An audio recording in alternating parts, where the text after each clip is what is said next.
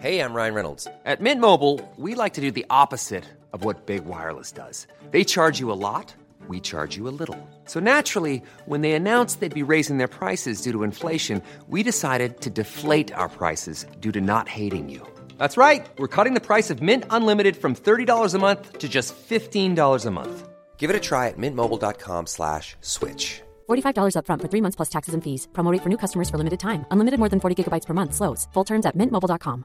Jewelry isn't a gift you give just once. It's a way to remind your loved one of a beautiful moment every time they see it. Blue Nile can help you find the gift that says how you feel and says it beautifully with expert guidance and a wide assortment of jewelry of the highest quality at the best price. Go to BlueNile.com and experience the convenience of shopping Blue Nile, the original online jeweler since 1999. That's BlueNile.com to find the perfect jewelry gift for any occasion. BlueNile.com.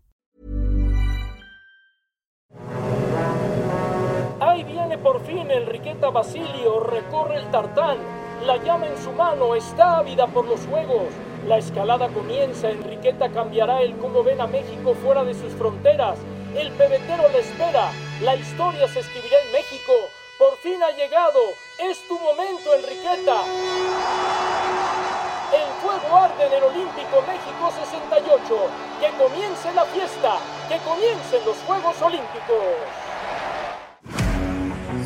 Nosotros estuvimos ahí, 80 años contigo. Esto es leyenda.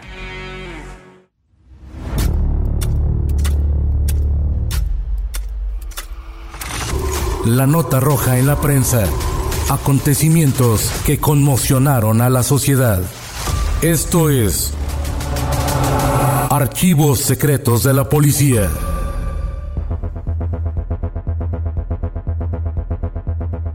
La historia de la humanidad está hecha de conquistas, y cada una de ellas tiene su grado de infamia. En América Latina se cuenta con muchas, pero la del golpe de Estado ocurrido en Chile en septiembre de 1973 no tiene nombre. Esta es la historia del asesinato de Salvador Allende. Llegar a la presidencia de Chile no fue un camino sencillo ni corto para Salvador Allende. Su trayectoria en la lucha política comenzó desde sus épocas como estudiante. En aquellos días, supo por primera vez que los ideales se pagaban caro. Debido a su intensa militancia, fue detenido y encarcelado. El muchacho ya no alcanzó a ver con vida a su padre, pero ante su tumba hizo uno de los juramentos más significativos de su existencia. Desde este momento consagro mi vida a la lucha social. Muy pronto comenzaría a cumplir su promesa al fundar con otros compañeros el Partido Socialista de Chile, cuyas victorias en beneficio de la clase obrera fueron significativas. Salvador Allende continuó su escalada en la política.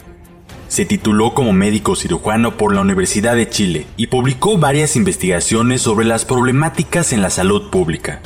Aguirre Cerda alcanzó la presidencia en 1938 y nombró a Salvador Allende ministro de Salubridad.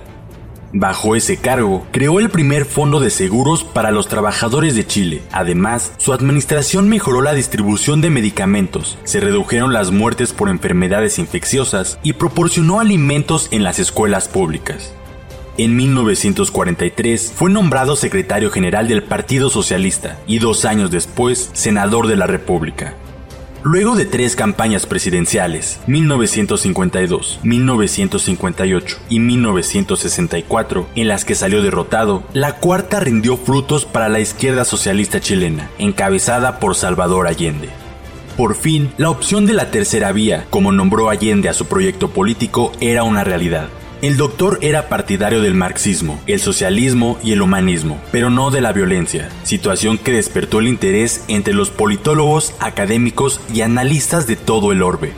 Para septiembre de 1970, el pueblo chileno y Salvador Allende demostraron que su proyecto era viable y a partir de que se colocó la banda presidencial tenía un reto aún más grande, hacerlo prosperar durante su mandato. A principios de la década de los 70, el panorama político internacional era muy complejo. Uno de los principales objetivos del imperio capitalista yanqui fue precisamente impedir que en América Latina se conformaran gobiernos de ideología socialista. Por ello, el triunfo de la Revolución cubana, el 1 de enero de 1959, liderada por Fidel Castro, irritó mucho a los estadounidenses, tanto que no escatimaron en desplegar recursos para derrocar gobiernos en distintos países latinoamericanos, no afines con sus intereses. Así, auspiciaron proyectos para impulsar dictaduras en Bolivia, Perú, Uruguay, Argentina y Chile no fue la excepción. Al tomar la presidencia, Allende asestó un golpe contundente al capitalismo yanqui. Nacionalizó varias de sus empresas, cuyo dominio de buen sector de la economía chilena era significativo. En junio de 1970, en una reunión entre políticos de derecha y empresarios estadounidenses, el secretario de Estado y consejero de seguridad del gobierno de Nixon, Henry Kissinger, pronunció lo que se considera una de las frases de odio más recordadas en la historia mundial. No veo por qué tenemos que esperar y permitir que un país se vuelva comunista debido a la irresponsabilidad de su pueblo. Esto dejó claro que llegarían hasta las últimas consecuencias para allanar el camino a Salvador Allende, tal como sucedió antes y durante los tres años que duró su régimen. Todas las fuerzas obscuras del capitalismo yanqui organizaron cuidadosamente el derrocamiento de Salvador Allende. De forma táctica, llevaron a Chile a una inestabilidad económica, política y social. Hubo gran desabasto de alimentos y materias primas. Esto encareció los pocos productos que los chilenos encontraban en el mercado. Las industrias se vieron obligadas a parar y vinieron los despidos. Creció el descontento social. Los pequeños comercios como panaderías, abarroteras, peluquerías, carpinterías, entre otros, quebraron. Aumentó la pobreza y la desigualdad. Los hidrocarburos también escasearon y la situación cada vez se agudizó más. En mayo del 73, Allende pidió ayuda a la Unión Soviética para que abasteciera con lo que pudiera a la nación chilena, pero sorpresivamente se negó. Entre los pocos países que apoyaron a Chile fueron Cuba, Argentina y México. En ese mes, nuestro país contribuyó con más de 500 mil barriles de gasolina y parafina. Los enemigos de Allende echaron mano del terror, realizando secuestros, intimidaciones y desapariciones de líderes estudiantiles, obreros, campesinos y hasta de burócratas el ejército realizaba allanamientos en fábricas, con el pretexto de incautar armas a los trabajadores, alimentando su temor ante un levantamiento armado por parte del pueblo, que se resistía a abandonar a su entrañable camarada Salvador Allende. El mandatario estaba seguro de que un grupo de militares apoyados por Estados Unidos tratarían de derrocarlo, pero no tenía claro quiénes lo traicionarían. Allende se cuestionaba si sería Toribio Merino, Gustavo Ley o Augusto Pinochet. Sin embargo, congruente con sus ideas, se aferró a la legalidad. Llegó el 11 de septiembre y los militares sirvientes del capitalismo yanqui comenzaron muy temprano la conclusión de su plan. De madrugada, fusilaron a varios oficiales y soldados amigos del pueblo y leales al gobierno del doctor. Luego desplegaron tropas navales en Valparaíso, y un buque de los Estados Unidos estaba por arribar a ese puerto. Allende casi no durmió la noche previa. Fue informado cerca de las 5 de la mañana sobre la sublevación. Se colocó sus grandes anteojos y vistió con la convicción de que aquel día moriría. Trató de comunicarse con los comandantes José Toribio y Augusto Pinochet, pero no lo consiguió abordó uno de los cuatro Fiat 125 que conformaban su escolta y se dirigió al Palacio de la Moneda. A las 6.45, desde el palacio, Allende informó por radio a la población sobre la insurrección militar. 250 carabineros se desplegaron en el interior para defender el orden constitucional. A los pocos minutos, aviones de combate sobrevuelan la moneda. El ataque comienza con el primer bombazo a la radiodifusora gubernamental Corporación.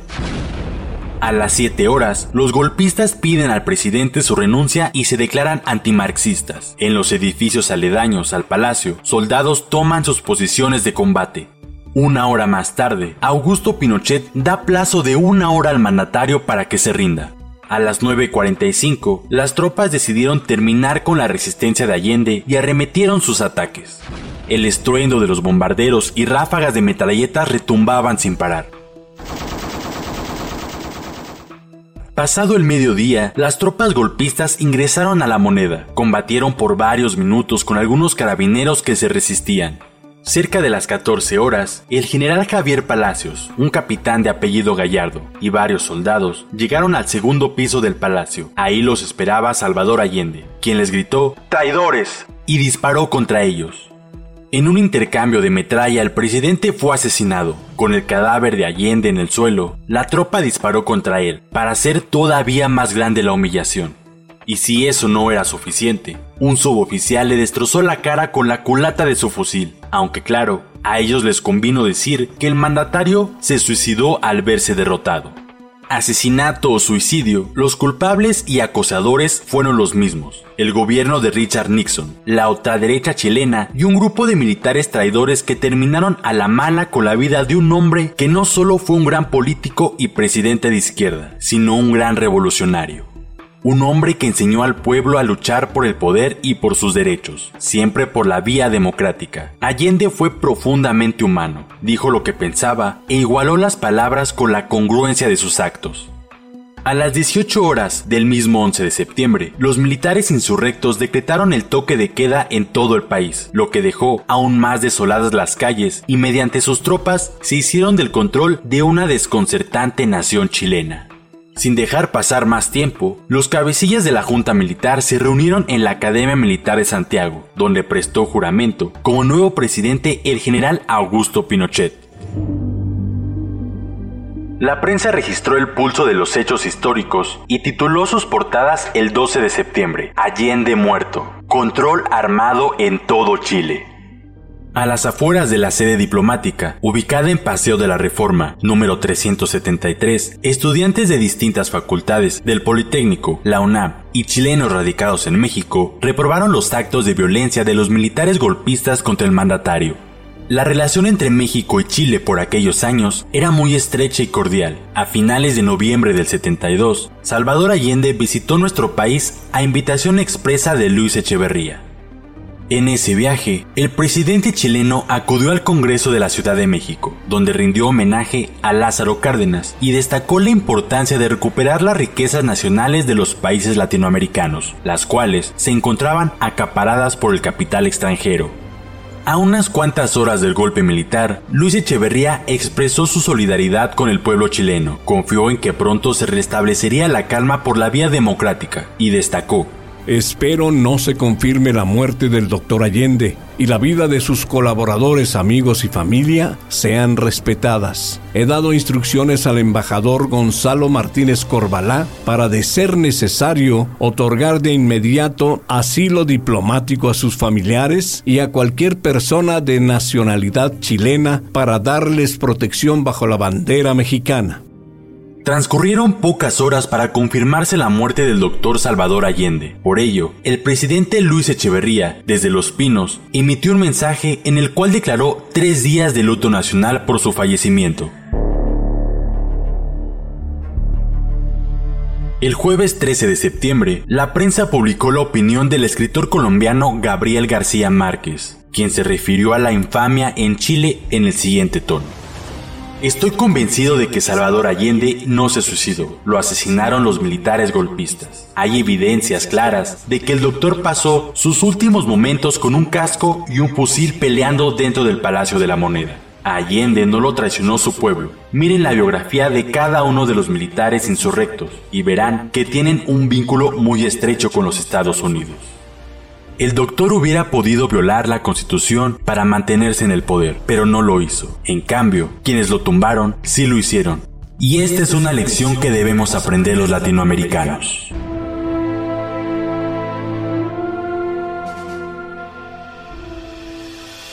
Puedes escuchar este y otros podcasts OM en Apple Podcast, Spotify, Google Podcast, Acast, Deezer, Amazon Music y seguir la conversación en la cuenta de Twitter arroba podcastom o al correo podcast.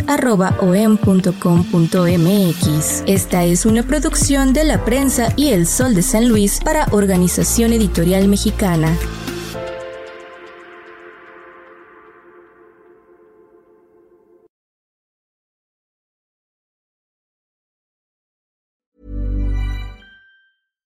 Catch yourself eating the same flavorless dinner three days in a row?